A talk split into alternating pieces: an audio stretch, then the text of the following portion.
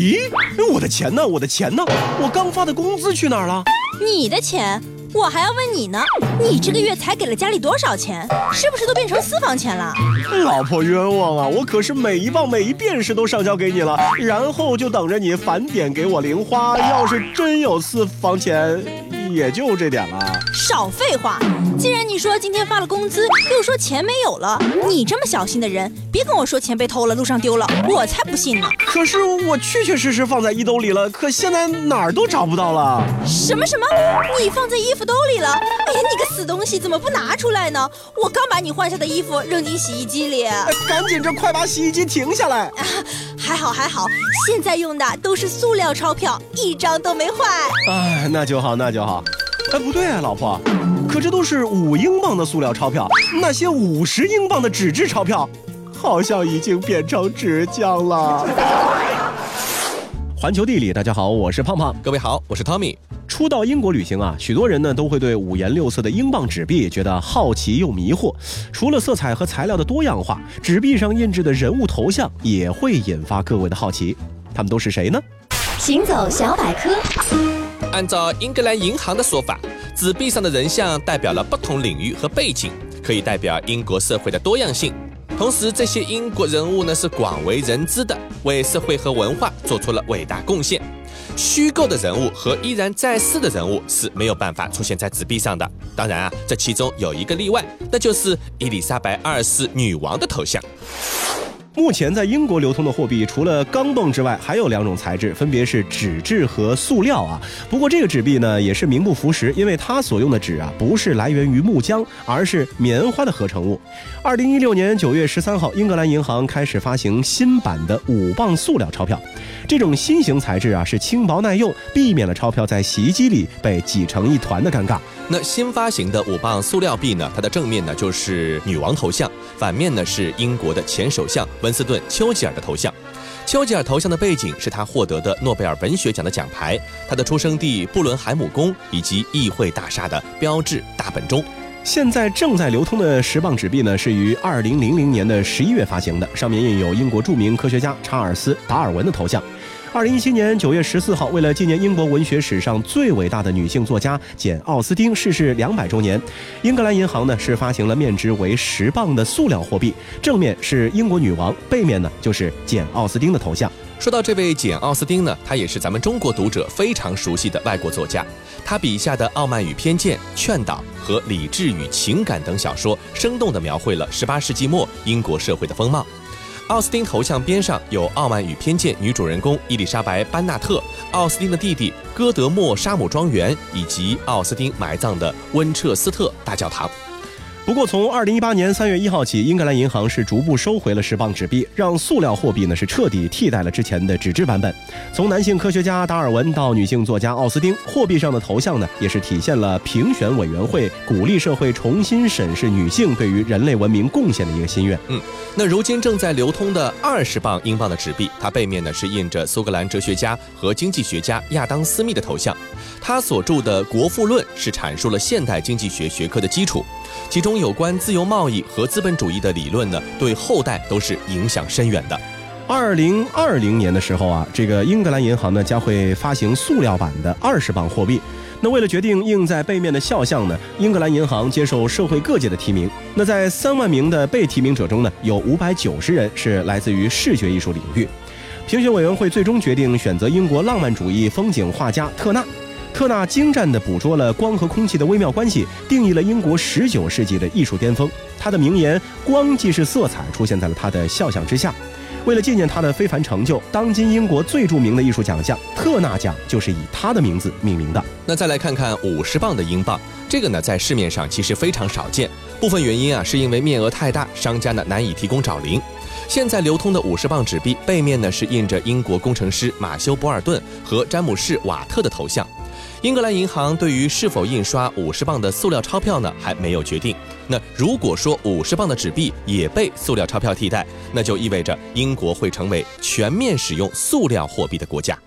英国货币上的每一位名人啊，都象征着一段历史，象征着他们在某个领域的杰出成就。那当然，如果有一群人他们在某一领域共同努力，成就了某种特定的文化现象，那便可以看作是一个民族、一个国家的名片。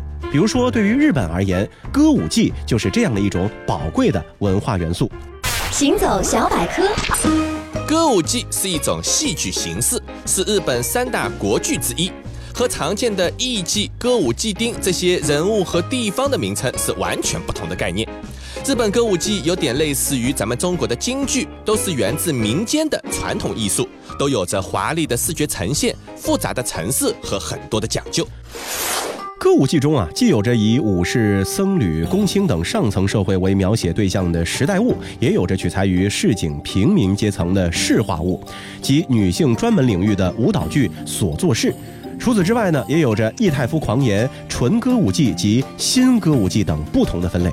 诞生于江户时代的歌舞伎啊，到现在为止已经有四百多年的历史了。出云阿国被象征性的视为歌舞伎的创始人，身穿惹人注目的奇装异服，在街头跳着奇奇怪怪的舞蹈。女扮男装的她呢，迅速掀起了歌舞伎舞蹈的风潮。后来历经演员被幕府数次打压、政权更迭、演剧改良运动、战争等等的元素，歌舞伎逐渐演变成了现在人们能够看到的样子。那无论在哪个国家，一谈到传统文化呢，总会给人一种深不可测、高高在上的感觉。嗯，呃，如何打破歌舞伎对人产生的印象，让我们也能够看懂歌舞伎的一些门道呢？不妨就从演员入手。歌舞伎演员的生命力啊，由无数个瞬间构成，这些瞬间贯穿了演员灵魂，由点连成线，由线连成面，这便是歌舞伎的艺术身份的转化奥秘。除此之外，还要关注的是歌舞伎的舞台造景。歌舞伎的舞台造景之华丽，道具、微曲，也就是脸谱，以及服装之繁杂炫美，往往令观众们是眼花缭乱，叹为观止。我在这台演出中主要就管舞台。歌舞伎舞台的主要构成部分是由这些东西组成的，它们分别是定式幕、黑玉帘、花道或者叫假花道。呃，我管道具。歌舞伎的道具很复杂，单单说小道具便可以有好些类别，比方着成物、气候专用物、发生物、出道具、迟道具、本物、伪造物、可消除物、破坏物、构造物等等。演员的脸谱造型是我的工作内容。歌舞伎中的脸谱叫做位曲，是以人物性格来区分，这和中国的京剧很相似。按照颜色呢，则主要是分为赤、蓝、茶三大类。音乐也是歌舞伎中特别重要的元素。演出中的音乐按照演出位置的不同，主要分为两种：一是所作音乐，就是直接在舞台上演出的，观众也可以看到；还有一种叫下作音乐。演奏者在黑玉帘中演奏，观众看不到他们。演奏音乐常用的乐器有小鼓、大太鼓、三味线、能管等等。演员上台穿什么都要由我把关。歌舞剧的演出衣裳则主要以不同纹样表示不同含义，如麻枝叶纹样、龟甲纹样、翼者纹样等等。那在对歌舞伎的基本知识有所了解之后，下次如果有机会去日本旅行，就可以去到歌舞剧院去现场观摩一番。不过呢，在走进剧场观看歌舞伎之前，可以在电影院以相对轻松的方式来一个入门，积累一些歌舞伎的基本知识，熟悉一下惯用套路，培养与歌舞伎之间的情感，并且在已有的众多歌舞伎的剧目中找到自己喜爱的那个范畴。对于歌舞伎的认知啊，从零到一百，无论你对歌舞伎了解多少，都能体会到它的不同魅力。扑面而来的直接的美，夸张的写实的肢体表现，精湛的各具特色的表演方式，跌宕起伏的剧情，不同组合不同口味的歌舞伎作品，古典与新潮，浪漫与血腥，凄惨与荒诞，童真与怪神，错综复杂的世家关系和细致的纹样礼节演出规则，越了解歌舞伎，越觉得其博大精深，趣味多多。所以，不管对于哪个国家而言，歌舞伎这样的国粹并不是古旧的代名词。因此，生活在今天的人们完全可以换一个心态，一起感受歌舞伎的艺术魅力。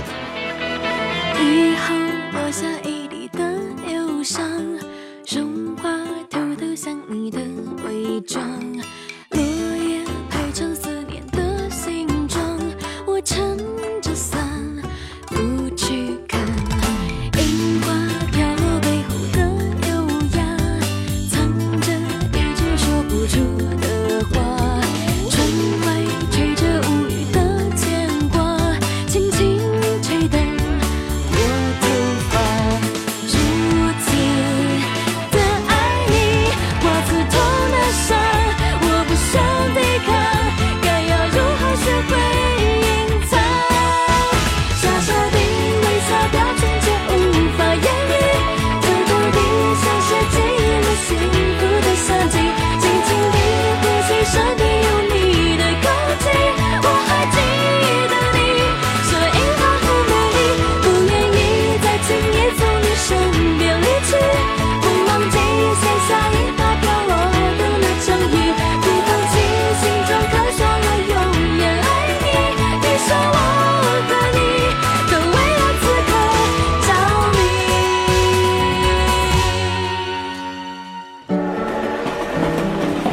球地理。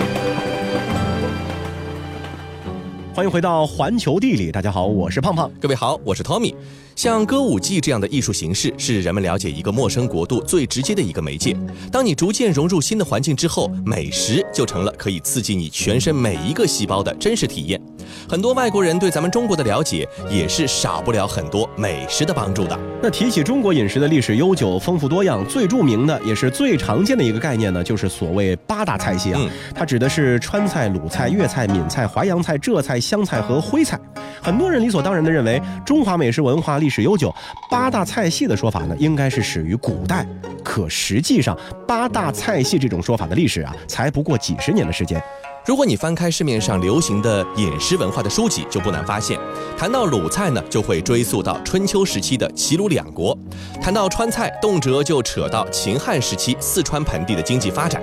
那么谈到粤菜，则要从南越王墓里的残渣开始说起。可惜啊，这些菜系历史绝大多数都是站不住脚的。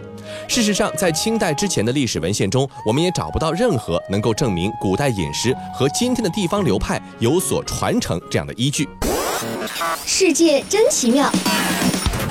在中国古代文献里，人们记录下的地方饮食差异，绝大多数仅仅是物产食材的不同。例如，成书战国至秦汉的《黄帝内经》说，东部滨海的人吃鱼和盐，西部人民吃肉和脂肪，北方人吃奶制品，南方人吃酸的发酵食品。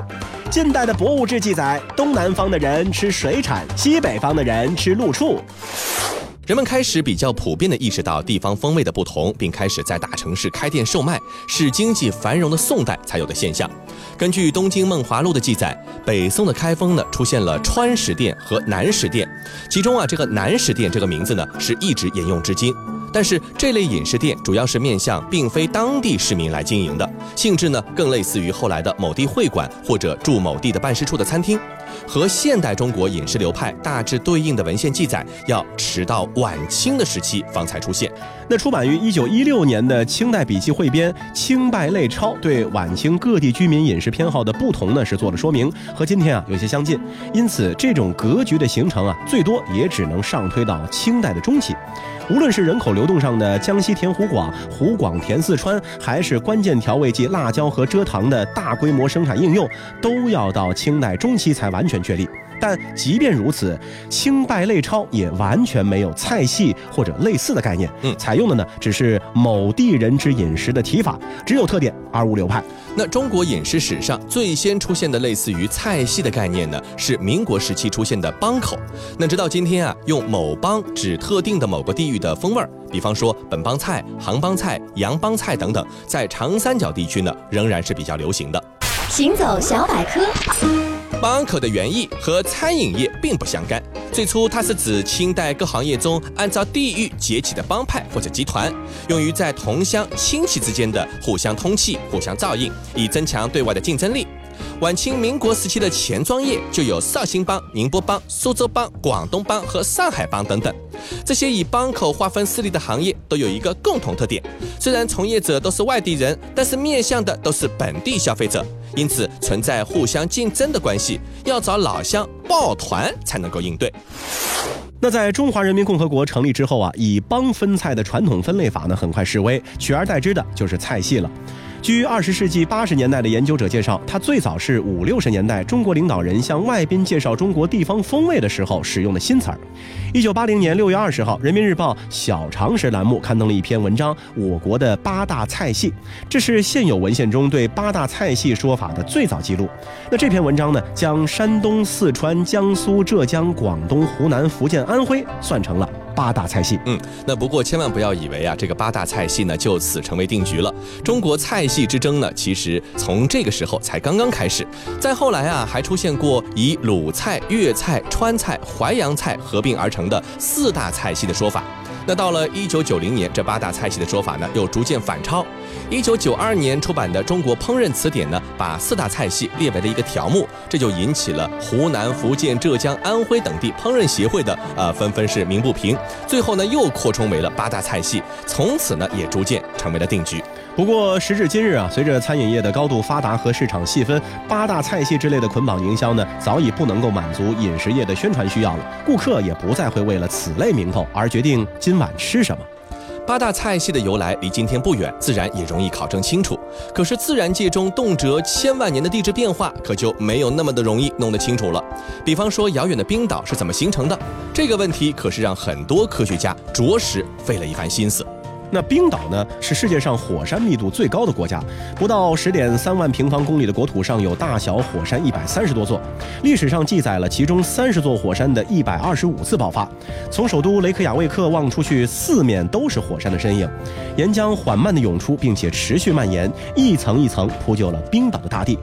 围绕着冰岛成因的话题啊，二十一世纪最重要的科学论战也正在进行。早在一九二一年的时候，德国的地质和天文学家阿尔弗雷德·魏格纳就提出了大西洋海底山脉存在和生成的机理，从而引出了地球板块漂移假说。但是由于当时他的假说缺少证据的支持，受到了国际地质学界的质疑。那直到二十世纪五十年代，科学家们才发现，在大西洋的海底确实存在着一道巨大的山脉。它就是大西洋中央山脉。世界真奇妙。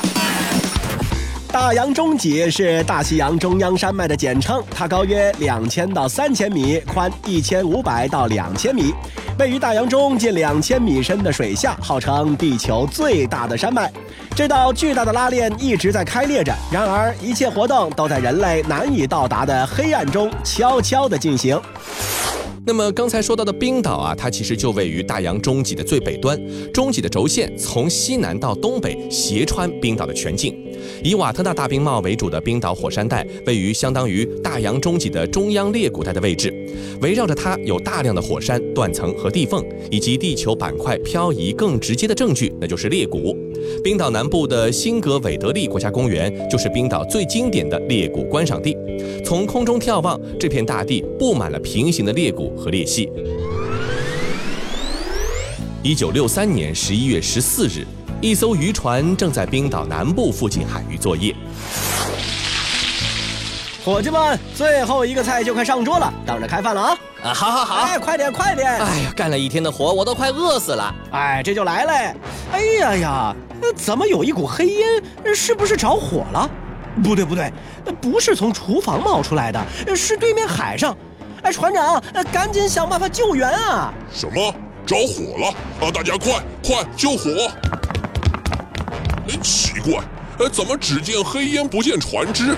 啊天哪！这黑烟是从海里冒出来的，这是怎么了？船长，这这这好像从海里长出了一座山，呃，不不不，是一座岛屿。船员们目睹的是一座新生岛屿的诞生。其实这是海底火山的喷发，在这之前已经进行了好几天，但因为海水的压制而未被发觉。几天后，这个在水下时隐时现的小岛就清晰的在水面上出现了。占据了一平方公里左右的地盘。两年多后啊，海底火山喷发结束了。这个新生岛屿面积呢达到了二点五平方公里，高度是一百七十四米。这块从大洋深处在人们眼皮子底下诞生的陆地呢，是引起了地质和生物自然学界的极大兴趣。人们不仅目睹了陆地的新生过程，也看到了被海风和海水带来的植物种子在岛上生根发芽，和昆虫、海鸟和海豹在岛上落脚繁殖的情景。更重要的是啊，人们也观察到了这个新生岛屿在强大的海浪、海风的冲刷消蚀下，一点点的变小变矮，面临着重新消失在海水里的危险。嗯，那在数万公里长的大洋中脊上，有十来个面积能够算得上岛屿的陆地露出了头。那冰岛就是其中面积最大的一个，这个呢也便于进行比较大规模的实地观测和实验。因此，地质学界公认冰岛呢是研究大洋中脊的最理想地点。多少年来啊，几百名科学家在冰岛用卫星定位、同位素检测、地磁测量等方法，对地表岩层和地球深层的地震、火山地形变化进行了观测和记录，做出了冰岛周围和大洋中脊的海底图，并且还积累了大量第一手数据。目前普遍认为，地壳板块漂移理论可以相当好的解释大洋中脊的生成发展机理。那除了公认的地壳板块漂移理论啊，不少科学家呢还提出了各自不同的看法。虽然说各种不同的假设和模型都存在着许多的缺陷和观察数据的不足，因此难以被证实，但它们已经形成了对于地球科学的权威理论挑战。关于冰岛和大洋中脊的关系的争论，也成为了科学界在二十一世纪最重要的理论论战之一。不过，对于我们来说，去往遥远的冰岛看巍峨的火山和壮阔的自然风景，就已经足够了。好了，以上就是这期节目的全部内容，非常感谢您的收听，我们下期再见。Hey lady, you lady, cursing at your life. You're a discontented mother and a regimented wife.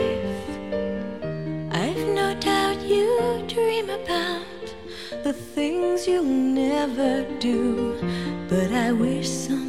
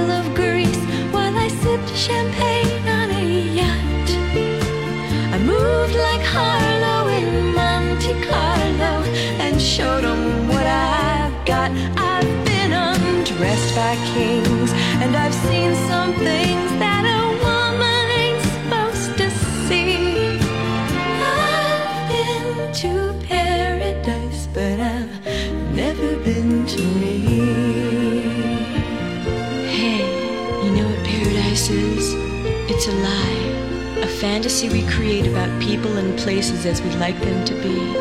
But you know what truth is? It's that little baby you're holding, and it's that man you fought with this morning, the same one you're going to make love with tonight. That's truth, that's love. Sometimes I've been to crying for unborn children.